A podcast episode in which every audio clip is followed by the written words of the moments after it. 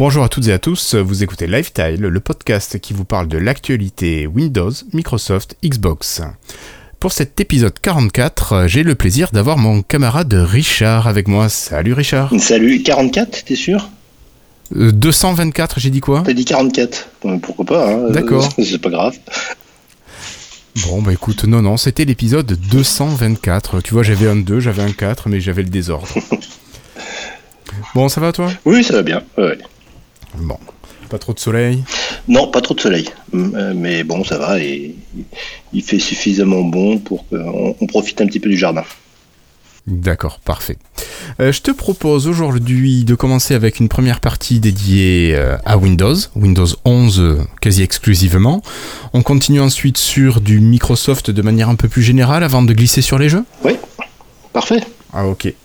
Allez, bien alors c'est parti. Alors on va commencer avec euh, quelques petites informations euh, qui vont aller assez vite. Hein. Euh, c'est encore peu de choses, mais dans un webcast américain, on a pu voir des références à la future version de Microsoft Sun Valley 3. Donc Sun Valley 2 n'est pas encore sorti et déjà la version 3 est en préparation. Alors est-ce que c'est le gage, d'après toi, Richard, d'une continuité de fonctionnement entre ce qu'il existe aujourd'hui sur Windows 11 un petit peu comme on avait pu connaître euh, sur, euh, sur Windows 10 à l'époque, avec des versions qui évoluent petit à petit euh, au fur et à mesure de l'évolution de Windows 11. Bah, de toute façon, c'est sûr que euh, au moment où ils sont en train de, de, travailler sur euh, la version N, il y a déjà euh, des, des, gens qui commencent à travailler sur la version N plus 1, voire même sur la version N plus 2. C'est un cycle normal de, de développement de, Windows et de toutes les applications chez, chez Microsoft. Donc, bah, que la, la, seule information entre guillemets, c'est que effectivement, c'est toujours le même nom. Donc, effectivement, on peut penser qu'il y a une, une continuité et qu'on est on est parti pour avoir euh, Windows 11 au moins pour euh, jusqu'à la fin de l'année 2023. D'accord. Ok. Et alors, ce qu'on peut en penser de cette continuité, c'est peut-être de voir une intégration plus poussée au niveau de Teams dans Windows. Euh, alors, moi, j'avais une vraie question, c'est est-ce que, alors j'aurais aimé que Florian soit là aussi, hein, mais est-ce que vous l'utilisez en dehors de Lifetile? Moi, personnellement, je trouve que c'est un outil qui marche très bien, mais je ne l'utilise que pour Lifetile. Toi, tu l'utilises professionnellement, peut-être? Alors moi je l'utilise professionnellement euh, et une chose qui est sûre c'est que professionnellement, enfin tous les professionnels utilisent Teams de façon assez intensive? Euh, par contre ils n'utilisent pas le truc qui s'appelle conversation qui est, qui est intégré à l'intérieur de, Windows 11. Euh, maintenant on, sait que bientôt on va pouvoir avoir la version Teams professionnelle intégrée accessible via, via le Teams de Windows 11. Donc là, ce sera déjà, déjà un gros plus. Après, monsieur et madame Michu, je ne sais pas s'ils utilisent ça. Euh, après, qu'est-ce qu'ils utilisent comme, euh, comme outil de, conversation quoi? Ben c'est ça, je pense qu'il y a beaucoup de Discord, de WhatsApp, euh, de choses comme ça. Ah bah ça c'est sûr, oui. Et peut-être encore du Skype, peut-être plus qu'on ne le croit. Non, mais moi je vois, enfin toutes les personnes que je connais, dès qu'il euh, y a quelque chose qui est en dehors du travail, effectivement WhatsApp euh, est, quand même majoritaire. Quoi. Mm, Parce qu'il est, il est présent et très accessible sur les, sur les smartphones. Bah, il est arrivé à un moment où il y, avait, euh, il y avait de la place et il a pris cette place et depuis bah, il continue à être quand même un gros gros acteur du marché. Oui, mm. absolument. Voilà. Euh, peut-être que avec cette euh, évolution de Windows 11, j'y reviens, on aurait plus de cloud PC qui serait mis à disposition. Peut-être encore quelque chose plus orienté pour les pros. C'est une possibilité. Je sais pas ce que t'en dis. J'ai pas trop compris ce que tu voulais dire. Alors, je disais que peut-être que l'évolution de Windows 11 sera, amènera les gens à utiliser le cloud PC, tu sais, le, les ordinateurs virtuels que Microsoft propose pour l'instant à destination des professionnels. Oui. Où tu te connectes et tu as ta machine à distance, où tu peux avoir certains programmes, certaines fonctionnalités que tu n'as pas sur ta machine. Donc ça a quand même l'avantage bon, ben, de pouvoir être nomade plus facilement. De manière assez légère. Après, est-ce qu'on pourrait imaginer des utilisations pour monsieur et madame tout le monde qui seraient comme ça Qui pousseraient à souscrire un service Microsoft? Je sais pas. Il y a, qu'à voir le. Ouais, je sais, je sais pas. franchement, euh, pourquoi pas, mais. Euh, j'ai vraiment absolument aucune idée. Il y a qu'à voir un peu le, succès de, des, des Chromebooks bon, qui ont plus de succès aux États-Unis ah qu'en France. Euh, donc euh, les cloud PC, ça va encore plus loin. Euh, c'est encore un concept qui est, qui, est, très jeune, quoi. Donc il faut attendre. Il va falloir attendre Après, de voir ce que ça peut donner. Ouais, mais moi je, me, je pose la question parce que j'ai l'impression que vraiment Microsoft repart sur euh, sur le fabricant de services et je sais pas pourquoi j'ai l'impression qu'ils sont plus en train de se réorienter vraiment sur euh, faire du chiffre avec les services qu'ils proposent aux utilisateurs. En dehors de Windows, j'aurais presque envie de dire. Je sais pas. C'est voilà. Après, peut-être que ça pourrait être inclus dans Microsoft 365 aussi. Toutes les les organisations sont possibles. Ouais. ouais. Bon allez, on va peut-être pas s'empesantir là-dessus, euh, sur une petite information finalement, et on va passer à la barre de jeu pour aller plus vite. Alors, toi, Richard, tu joues un petit peu quand même sur ton PC Oui, oui, oui. Ouais. Et est-ce que tu trouves qu'il est long de lancer les jeux, d'accéder euh, à l'icône de lancement du jeu? Alors, je t'avouerai que euh, je joue via Steam. D'accord, ok. Donc, tu lances euh, ton launcher Steam et ensuite dans ton launcher tu lances le, jeu. Voilà, oui. Alors je lance aussi quelques jeux sur, euh, sur, la, sur le Xbox là, mais c'est plus via Steam, c'est vrai. D'accord. Bon, alors Microsoft, en fait, dans la version Insider de Windows 11 qui est sortie récemment, a proposé une barre de jeu Xbox. Donc, enfin, pardon, une nouvelle fonctionnalité dans la barre de jeu Xbox. Vous avez d'un côté les trois derniers jeux lancés, et de l'autre côté, vous avez les trois derniers launchers de jeux utilisés. Donc toi par exemple tu pourrais faire simplement Windows G, ouvrir donc la Windows Game Bar et tu cliquerais hop sur Steam, tu lances Steam et pourquoi pas à l'avenir arriver à avoir un lien direct dans Steam, tu lancerais ton jeu que, que tu as ouvert récemment si tu as envie de continuer. Ah non, c'est pas mal. C'est un peu dans le même esprit que ce qu'il y a pour. Euh, alors, ça s'appelle plus MyPhone, c'est mon, mon téléphone. Euh, ah oui, oui. Je, je cherche toujours euh, votre téléphone là, mais. Ouais. Et où, maintenant tu peux tu peux accéder via la, la, barre d'icônes, enfin la barre de tâches, directement aux applications de ton téléphone, des dernières applications de ton téléphone que tu as utilisées. C'est vrai. Donc c'est un petit peu dans le même esprit, c'est vrai que ça, permet d'aller plus vite. Quoi. Ben, oui, si tu joues régulièrement, c'est un raccourci qui est rapide. Hein. Windows G pour lancer la game bar et hop, euh, tu relances ton jeu. Bon, c'est pas une grosse nouveauté, mais c'est une petite amélioration d'ergonomie qui est hmm, plutôt euh, louable et à saluer. Ouais. Bah, Alors, s'il y a une limitation, oui, vas-y, vas-y. non, je disais Windows G, moi je, m'en sers uniquement pour quand je veux faire une, capture d'écran, enfin une capture d'écran, une vidéo de, une vidéo de, l'écran, quoi. Ouais, d'accord. Bah écoute, là tu pourras, vu que tu connais le raccourci, tu pourras l'utiliser pour, euh, euh, pour lancer tes jeux. Alors moi ce que je voulais dire c'est qu'il y avait une restriction par rapport à ça. Euh, si vous êtes déjà dans un jeu et que vous faites Windows G, vous n'avez pas la possibilité de lancer les trois derniers jeux ou les trois derniers launchers il faut ressortir du jeu pour avoir ça qui apparaît dans la game bar. D'accord. Ouais, il est un peu logique. Ben oui, je pense que ça part du principe que si tu es dans le jeu, tu as besoin des fonctionnalités de la game bar liées à la capture de jeu ou à la connaissance, par exemple, des, ressources euh, utilisées. Et voilà quoi. Euh, bon, ben on va continuer cette fois-ci, et puis on va parler d'actions suggérées. Euh, qu'est-ce que c'est tout ça, Richard?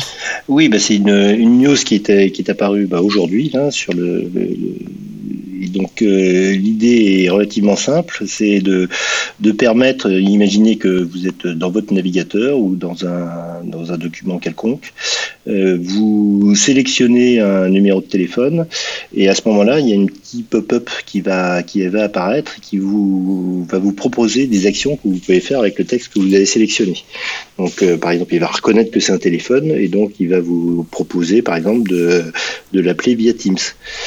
si vous sélectionnez un email, ben, il va vous proposer d'ouvrir Outlook et d'envoyer de, directement un email à la personne. Alors, est-ce que est-ce que tu sais, Richard, s'il te propose uniquement un outil et un outil Microsoft, ou est-ce qu'il te propose plusieurs outils qui sont capables de réaliser l'action? Alors, il propose plusieurs outils. Euh, pour l'instant, dans, ce qui a été montré, c'est que les, que les, les outils Microsoft, ce qui est, logique. Euh, ça me fait penser un petit peu à ce qu'il y avait dans Windows 8 avec euh, les histoires de, de, de partage. Tout à fait. Euh, de pouvoir partager. Et donc là, à ce moment-là, les, les, applications pouvaient s'inscrire et dire, ben, s'il y a tel type de partage, on est là comme étant des potentiels receveurs de ce, de ce partage. Donc mhm. peut-être qu'ils vont l'ouvrir. Pour l'instant, on n'en sait rien. quoi. Moi, j'en sais rien. ouais, toi, oui, euh, on n'en sait rien au niveau des infos, mais c'est un truc qui peut être assez sympa quand même à l'avenir pour gagner du temps aussi. Ouais, ouais. Des petites fonctionnalités qui arrivent, mais qui améliorent peut-être grandement l'autonomie. À voir comment s'intégrer après au final. Ouais, c'est comme la correction euh, orthographique automatique que tu as un peu de partout, non C'est ça, c'est ça. Avec le, le grammar spelling là aussi qui marche euh, sacrément bien. Ouais. Et par contre, il y a d'autres infos là, euh, ben, on parlait de, de, ça, qui sont liées à Office et à la build. Tu m'en parlerais un petit peu?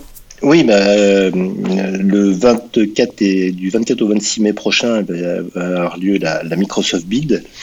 tu y vas euh, non, non. Bah, de toute façon, c'est offline. Enfin, c'est online. Ah oui, c'est en, distanciel. Ouais, c'est en distanciel. Ils n'ont pas fait comme Google là cette semaine. Euh, eux, ils sont restés encore en, en, distanciel. Et euh, donc bon, c'est une conférence qui est, qui est dédiée aux, développeurs pour les pour les développeurs, mais ça permet de, de, voir un petit peu quelles sont les, les tendances de, de, Microsoft et vers quoi Microsoft veut veut aller dans dans le futur. Et donc, euh, si on regarde un petit peu l'agenda des, des, sessions qui sont proposées, hein, il, y en a, il y en a 250 sessions là, sur, les, sur les trois jours, euh, bah, il, y en, il, y en, a énormément qui sont consacrés à, à Teams, Microsoft Teams, donc qui montrent que c'est vraiment l'élément central pour, pour Microsoft. Euh, et on voit qu'il euh, il y a un SDK là, qui, qui, qui est paru euh, hier, pas plus tard, ou cette semaine, enfin, je, bref. Et donc, il y a quelques jours. Voilà, il y a quelques jours, donc qui qui, permet de partager ces, onglets Teams, donc ces applications Teams, dans les autres applications Office. Donc, euh, pour, pour situer ce que ça fait exactement, c'est si vous regardez Outlook aujourd'hui, vous voyez que vous avez l'application To-Do qui est accessible à l'intérieur mhm. à l'intérieur de à l'intérieur de, d'Outlook. Eh bien, euh, les autres types d'onglets, donc s'il y a les personnes qui vont développer des, des, onglets, des applications pour Teams, elles pourront apparaître non seulement dans Teams, mais également dans les autres applications, donc dans Outlook, dans Word, dans Excel, etc. Donc, euh, est-ce qu'on Ouais, on en sait déjà un peu plus sur euh, qu'est-ce qui va s'intégrer et quel choix on laisse à l'utilisateur? Bah, de toute façon. encore ou faut attendre la build, peut-être Oui, il faudra, faudra attendre la, build pour en savoir plus euh, en, détail. Mais a priori, c'est n'importe quel type d'application pourra être, euh, pourra être disponible. Euh, il y a une sorte de, marketplace qui, qui existe dans, dans, Teams où tu peux choisir les applications que tu veux intégrer. Et eh ben, je pense que ce sera la même chose pour, pour Outlook, pour, pour Word, etc. Donc, c'est à l'utilisateur de, on lui dira, vous avez la possibilité d'ajouter des applications on clique dessus et là on a le, store euh, qui apparaît, le, store de, des applications Teams, et puis on pourra le choisir. Quoi. D'accord.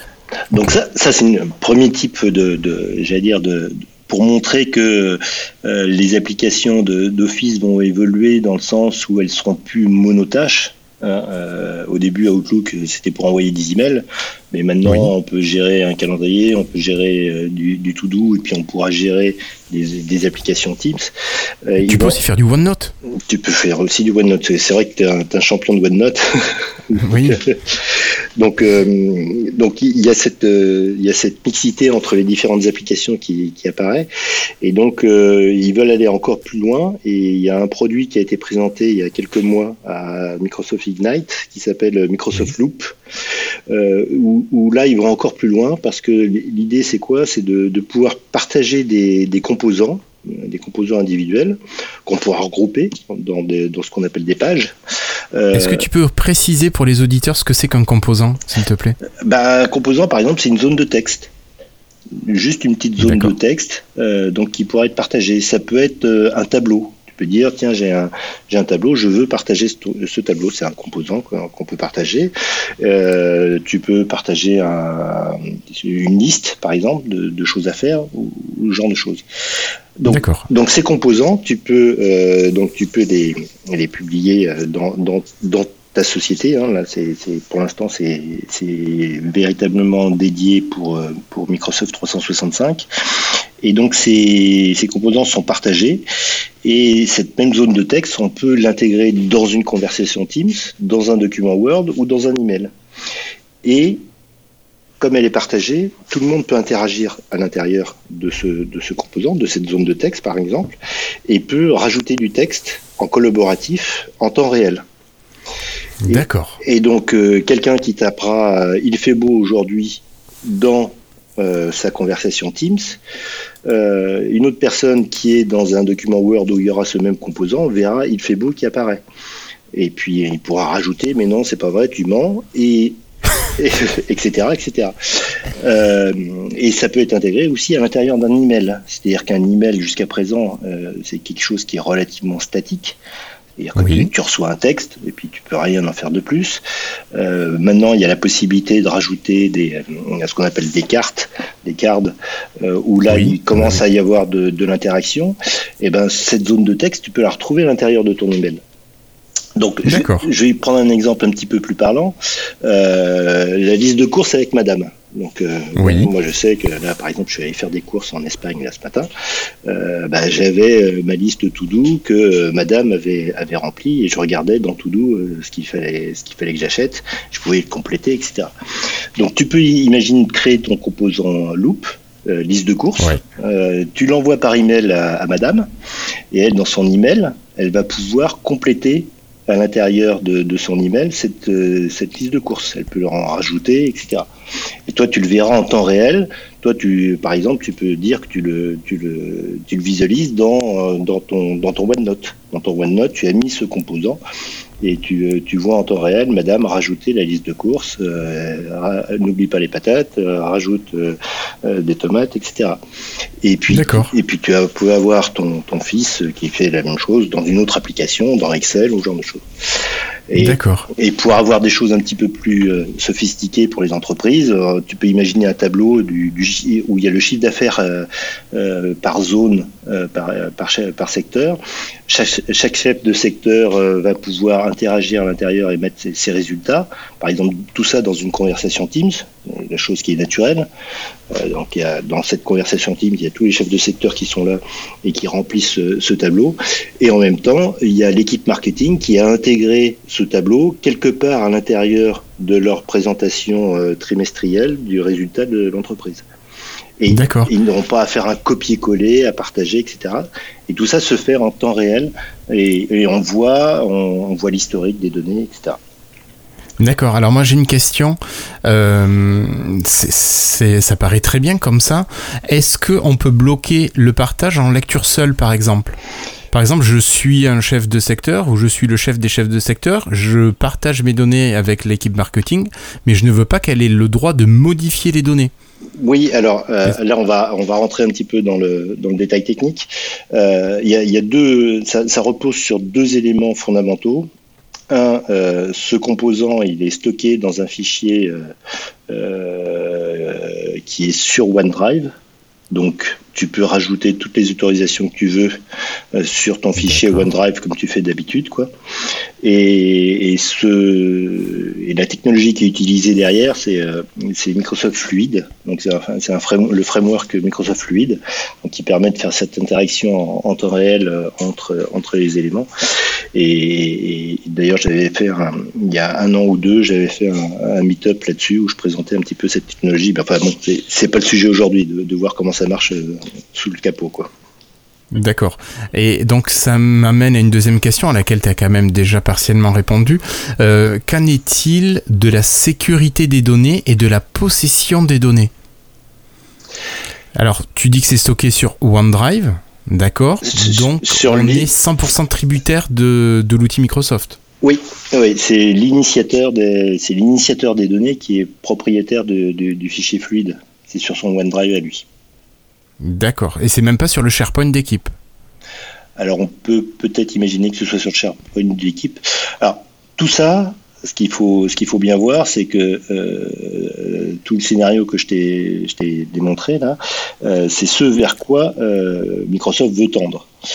D'accord. Pour l'instant, ce n'est utilisable que à l'intérieur de des conversations Teams. D'accord, ok. Et des conversations Teams euh, à l'intérieur de Microsoft 365. C'est-à-dire que euh, si, tu, si tu discutes avec quelqu'un qui, qui n'est pas dans ton, dans ton Active Directory, euh, bah, il ne pourra pas en profiter. quoi. D'accord, ouais, c'est pour l'instant encore assez restrictif, peut-être justement à cause de la gestion des données et de la sécurisation des données. Absolument, ouais. Ok, mais c'est intéressant tout ça, mais après ça pose plein de questions derrière sur à qui appartiennent les données. Vu que c'est Microsoft qui a ses lois américaines, tu, tu sais que euh, ce que tu laisses chez eux, ben, finalement euh, ça peut repartir aux États-Unis être lu euh, sans problème. Voilà, pour différentes raisons. Donc peut-être qu'on peut vouloir ne pas partager ce genre de choses. Oui, mais c'est comme ton, ton document Word que tu as à l'intérieur de, ton entreprise, que tu stockes dans ton SharePoint. C'est exactement la même chose. Oui, oui.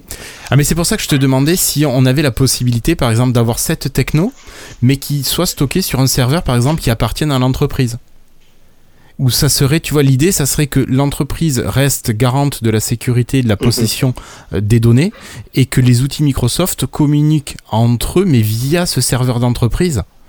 Et comme ça, ça garantit la, ben la, pérennité et la sécurité des données euh, et le fait que ça parte pas ailleurs de manière non voulue. Ouais, je pense pas que ce soit possible parce que euh, ce qu'il faut savoir, c'est que derrière, ça passe euh, par un nouveau service qui est dans Azure, qui est les Azure Relay Fluid, là, donc qui permet de faire les, la communication en temps réel. Et il y a un autre service qui permet de faire le stockage. Euh, D'accord, oui, oui. après, ça m'étonne pas ce que tu dis. Hein. Ça m'étonne pas. Mais je, voilà, j'aurais voulu savoir si c'était possible ou pas. Et a priori, non. Et ça s'entend. Bon, euh, peut-être que je me trompe. Euh, mais bon, pour l'instant, je pense pas. Non.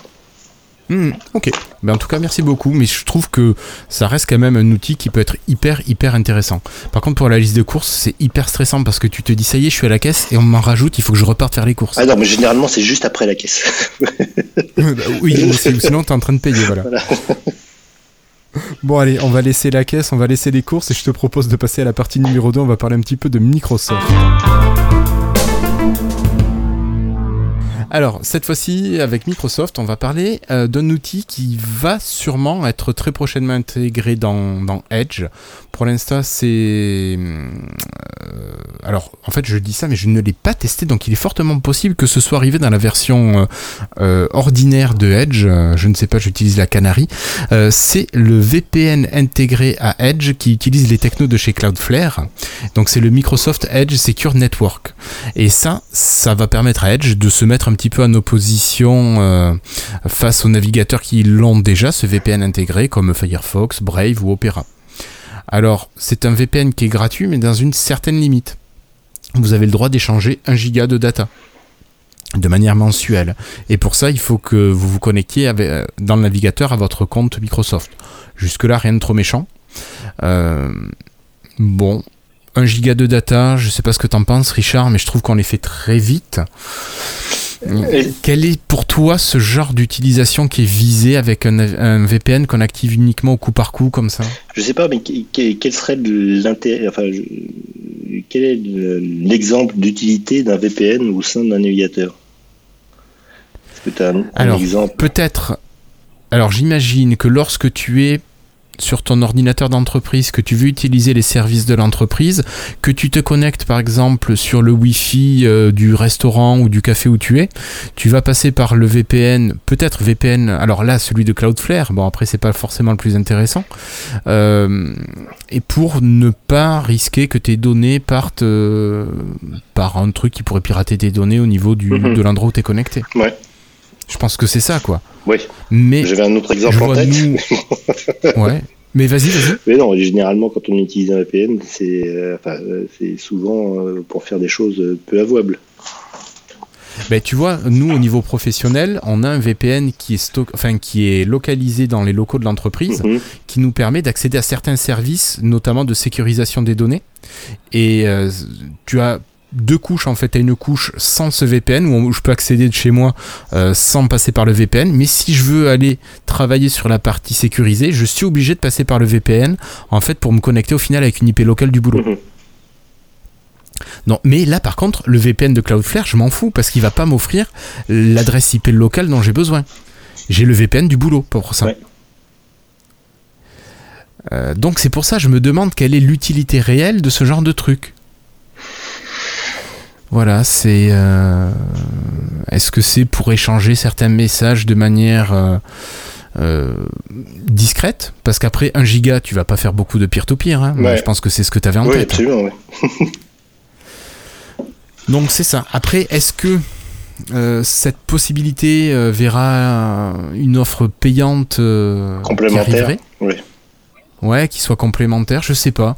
Mais vraiment, je me demande, moi, quelle peut être la plus-value pour les utilisateurs lambda. Vraiment. Moi, j'ai aucune idée. Parce que. Ouais, moi, j'ai un VPN euh, pour quand j'ai besoin. J'ai le VPN du boulot. euh, euh, je sais que je ne l'active pas.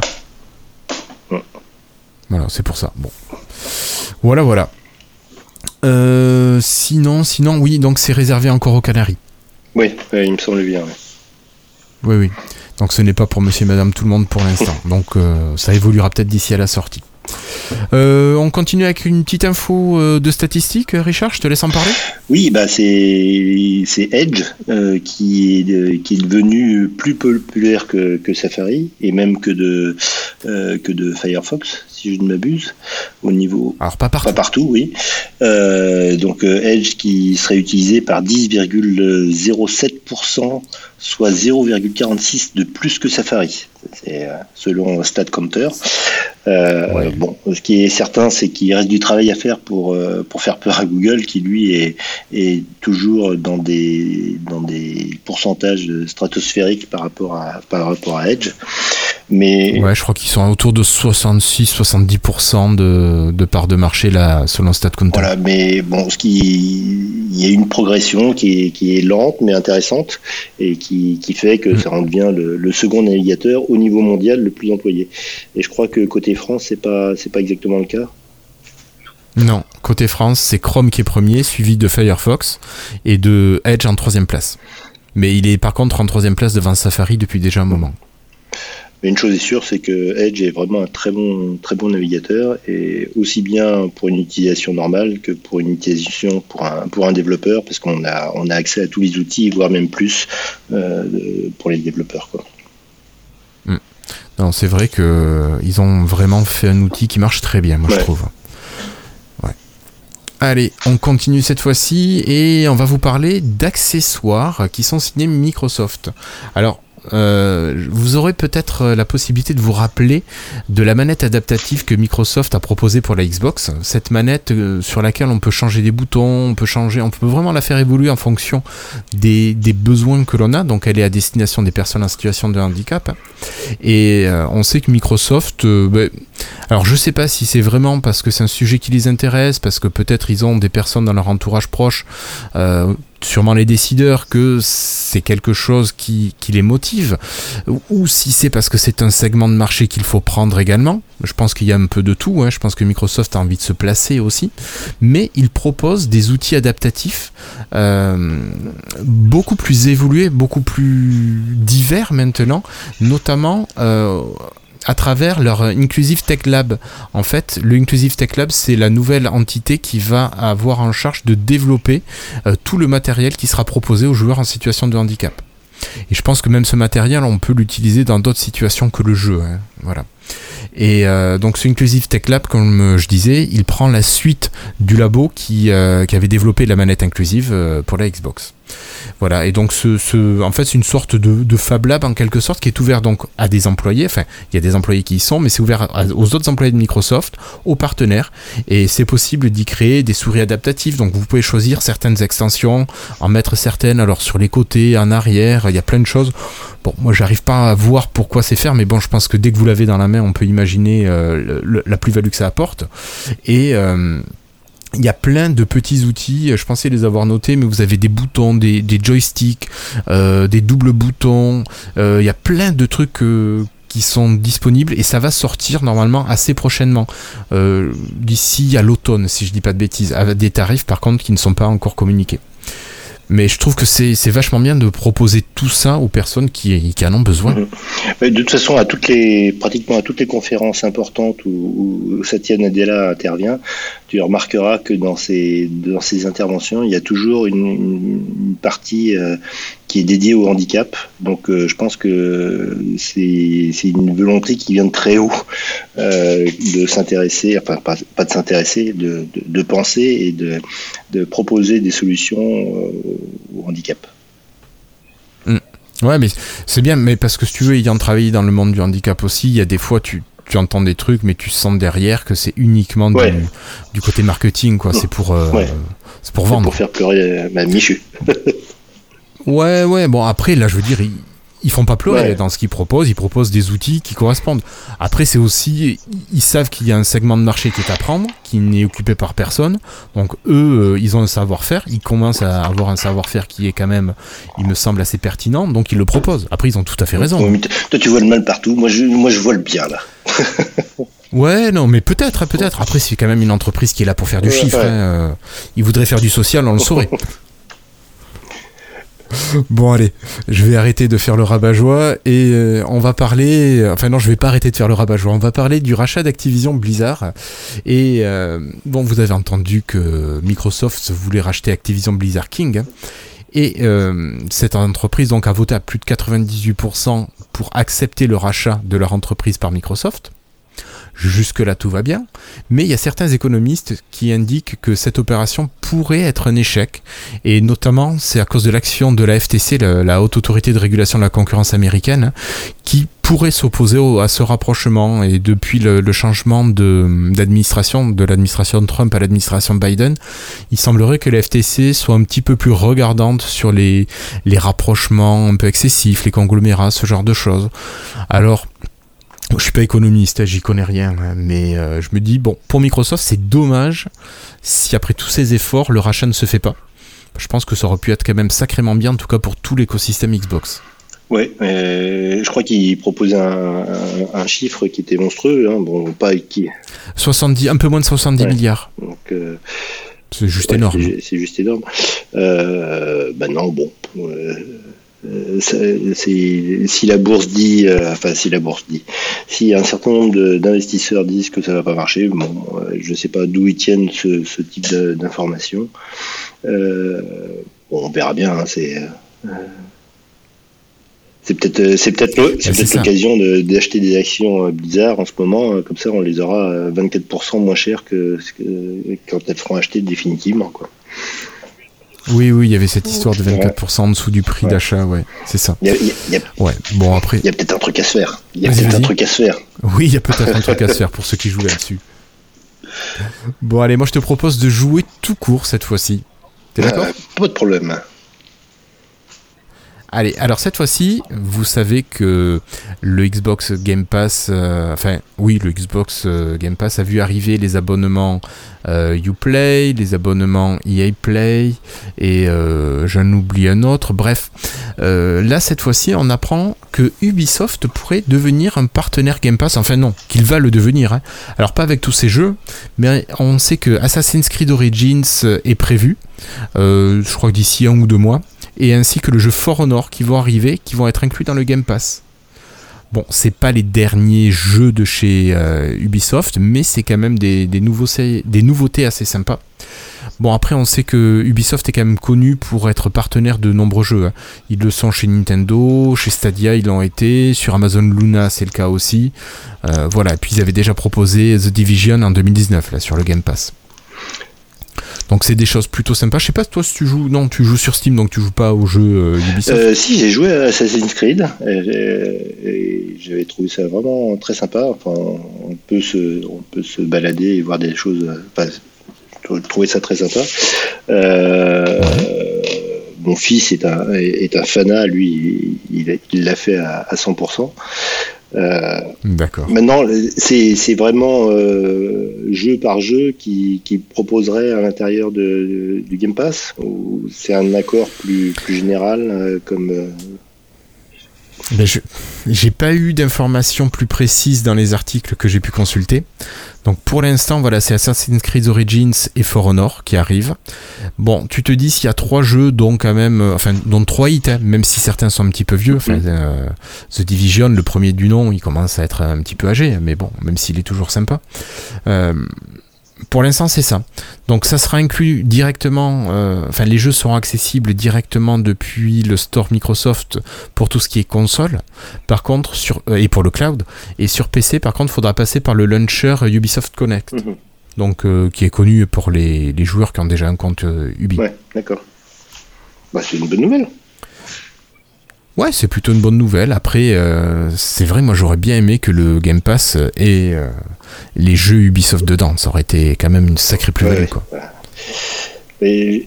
bon, ils peuvent pas tout avoir. Hein. Ils peuvent pas le racheter non plus. Donc euh. non, non, là, s'ils commencent à racheter Ubisoft en plus d'Activision, ça va pas le faire. Enfin, je suis pas sûr que les autorités de la concurrence laissent faire. Bon, alors pour continuer, moi je te propose de te parler de Xbox Everywhere. Je sais pas si tu en as entendu parler. Euh, je, vaguement. D'accord. Alors, Xbox Everywhere, ça serait une manière pour Microsoft de prendre encore plus d'avance par rapport à certains de leurs concurrents hein, pour nous permettre, joueurs, euh, voilà, de jouer sur tous nos jeux, enfin de jouer à tous nos jeux sur toutes nos machines où que nous soyons. Alors, c'est évidemment le développement du Game Pass, mais pas seulement. Hein. Et tu sais, on en avait parlé il y a quelques temps, il y a l'arrivée de jeux gratuits, des free-to-play tels que le mhm. Fortnite, euh, voilà, qui eux ne passent pas par le Game Pass. Donc l'idée, ça serait d'acheter un jeu une fois sur le Microsoft Store pour ensuite y accéder partout et jouer n'importe où, n'importe quand. Euh, déjà, il y a plus de 150 jeux qui sont utilisables uniquement grâce aux commandes tactiles sur mobile. Et il y a plein d'autres jeux qui devraient arriver. Je crois qu'ils comptaient arriver à 250 jeux assez rapidement là. Donc ça fait la, enfin, ça donne la possibilité de pouvoir jouer sur son téléphone sans devoir trimballer sa manette avec soi. Voilà, donc euh, c'est quand même euh, bien sympathique, surtout quand on apprend en plus qu'à côté, Microsoft continue à ouvrir euh, son service xCloud à de plus en plus de pays pour répondre aux demandes des joueurs. Alors là actuellement, je ne sais plus si on est à 24 ou 27 pays, ce qui n'est pas énorme, mais ils ont quand même déjà visé en priorité les marchés les plus importants. Mhm. Mais alors, moi, j'ai du mal à, retenir tout là, parce que donc il y a le, il y a le Game Pass, il y a le y a le Game Pass Ultimate, le Game Pass PC. Le Game Pass PC, et donc il va y avoir le Xbox Everywhere. Donc, tout ça, ça, fait. Enfin, je, je sais pas, mais ça, commence à devenir compliqué, quoi. Ben, c'est sûr, il va falloir que Microsoft propose peut-être des solutions plus, plus lisibles au niveau de, de ses forfaits de jeu. Ouais. Ouais, je te propose de continuer cette fois-ci. C'est quelque chose qui va te plaire, je suis sûr. Je te laisse en parler. Oui, c'est Microsoft qui a, qui a déposé un brevet, donc c'est juste un brevet, donc il n'y a, a, rien de, de, de, concret pour l'instant. Euh, qui de, définitif, oui. Euh, qui, qui va permettre de. Euh, attends, pouf pouf. Je crois pas qu'on parle de la même chose là. Ah, je ne sais pas. Mais si, parce que vu l'image du brevet, c'était la même. Hein. Euh, non, moi c'était de pouvoir, euh, euh, à partir de son, de son jeu Xbox que tu avais sur un disque, tu pouvais envoyer ta licence sur les serveurs et pouvoir l'utiliser sur une autre Xbox qui n'avait pas de disque, qui n'avait pas de lecteur de disque. Sur les versions all digital.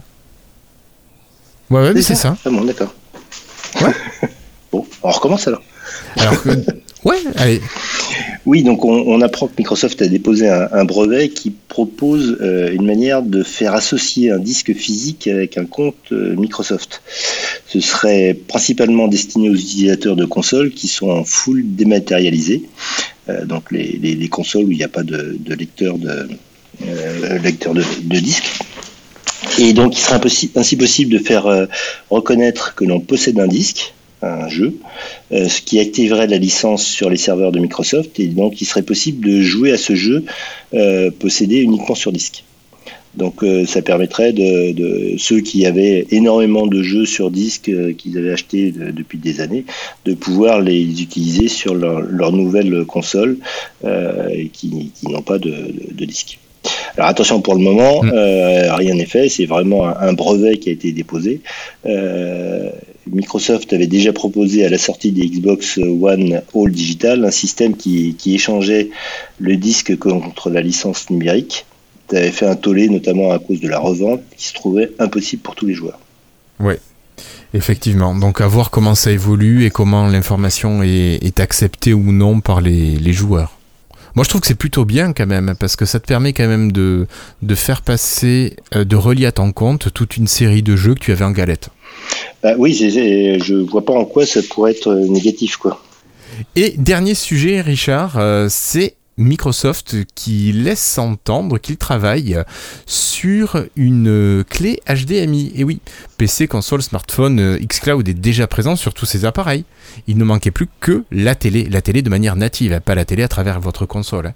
Et donc c'est quelque chose qui devrait arriver d'ici euh, une douzaine de mois. C'est le site VentureBeat qui relève cette information.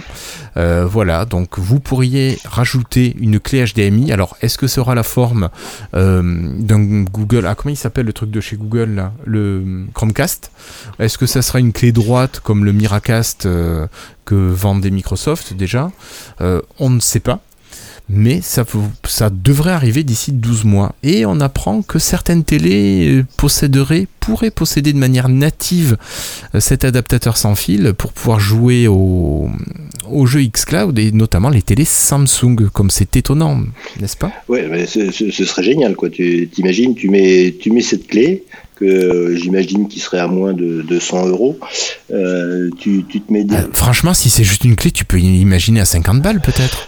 Oui, enfin bon, je, suis, je suis prudent quoi, dans, dans le Oui, c'est vrai, tu as raison, tu as raison, tu as raison. Et, tu, tu, prends, tu prends une, une manette Xbox que tu as acheté, et puis hop, euh, comme tu as le Game Pass, tu peux accéder à tous tes jeux sans avoir euh, de, de console qui te, de toute façon qui est introuvable. Hein, c'est toujours mon problème.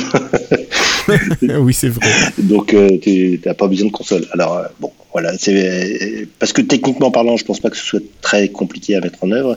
Euh, s'ils mettent, euh, s'ils disent qu'ils mettent encore 12 mois, parce que c'est c'est quelque chose qui traînait un petit peu il y a, il y a un an, je crois qu'il y avait eu une news à ce niveau-là. Ouais, ça fait un moment qu'on en entend parler de ça. Je pense que déjà à l'époque de la sortie de la Xbox One S et de la Xbox One X, on avait parlé d'une machine totalement euh, juste d'un truc qui serait sur la, qui se brancherait sur la télé pour faire juste un système de box. Ouais. Donc c'est pas tout jeune. et puis bon, là maintenant Xcloud, on voit que ça, ça, fonctionne bien. Donc techniquement parlant, je pense pas que ce soit un, ce soit un gros challenge. Donc je pense que c'est plus un, un problème euh, marketing, stratégique, euh, qui, qui, les, leur prend du temps à réfléchir à ce qu'il faut faire. Quoi. Je comprends. Bon, eh bien, euh, je crois, Richard, qu'on a fait le tour. J'ai rien oublié, hein je t'ai pas grillé de news. Non, non, non, je crois qu'on arrive à conclusion. Bon, eh bien si on arrive à la conclusion, Richard, euh, euh, je vais dire que nos auditeurs peuvent te retrouver pour communiquer avec toi s'ils le souhaitent sur Twitter. Euh, qu'est-ce qu'il faut qu'ils tapent sur Twitter pour te trouver? C'est C2I Clark. Ok. Euh, ben moi, pour me retrouver, c'est facile, c'est irslo, IRSLO. Et si vous voulez parler du podcast en général, c'est lifestyle podcast. Vous pouvez nous écouter bien sûr, comme vous le faites déjà, euh, sur le site de Lifestyle, euh, dans votre lecteur de podcast préféré, que ce soit sur Android, sur iOS ou sur Windows. Non pas sur les Windows Phone, enfin si, ceux qui en ont encore. Et on est sur toutes les plateformes aussi, Amazon Music, Spotify, Deezer, euh, si vous en avez envie. Voilà, ben n'hésitez pas à nous laisser un petit commentaire, ça fait toujours plaisir, ou à nous donner des infos. Richard, merci d'avoir été là ce soir. Merci à toi. On se donne rendez-vous normalement dans 15 jours pour faire le, le point sur les actus Microsoft, ça marche? Eh ben on sera en plein dans la build. Allez, en plein dans la build. Salut tout le monde, ciao Ciao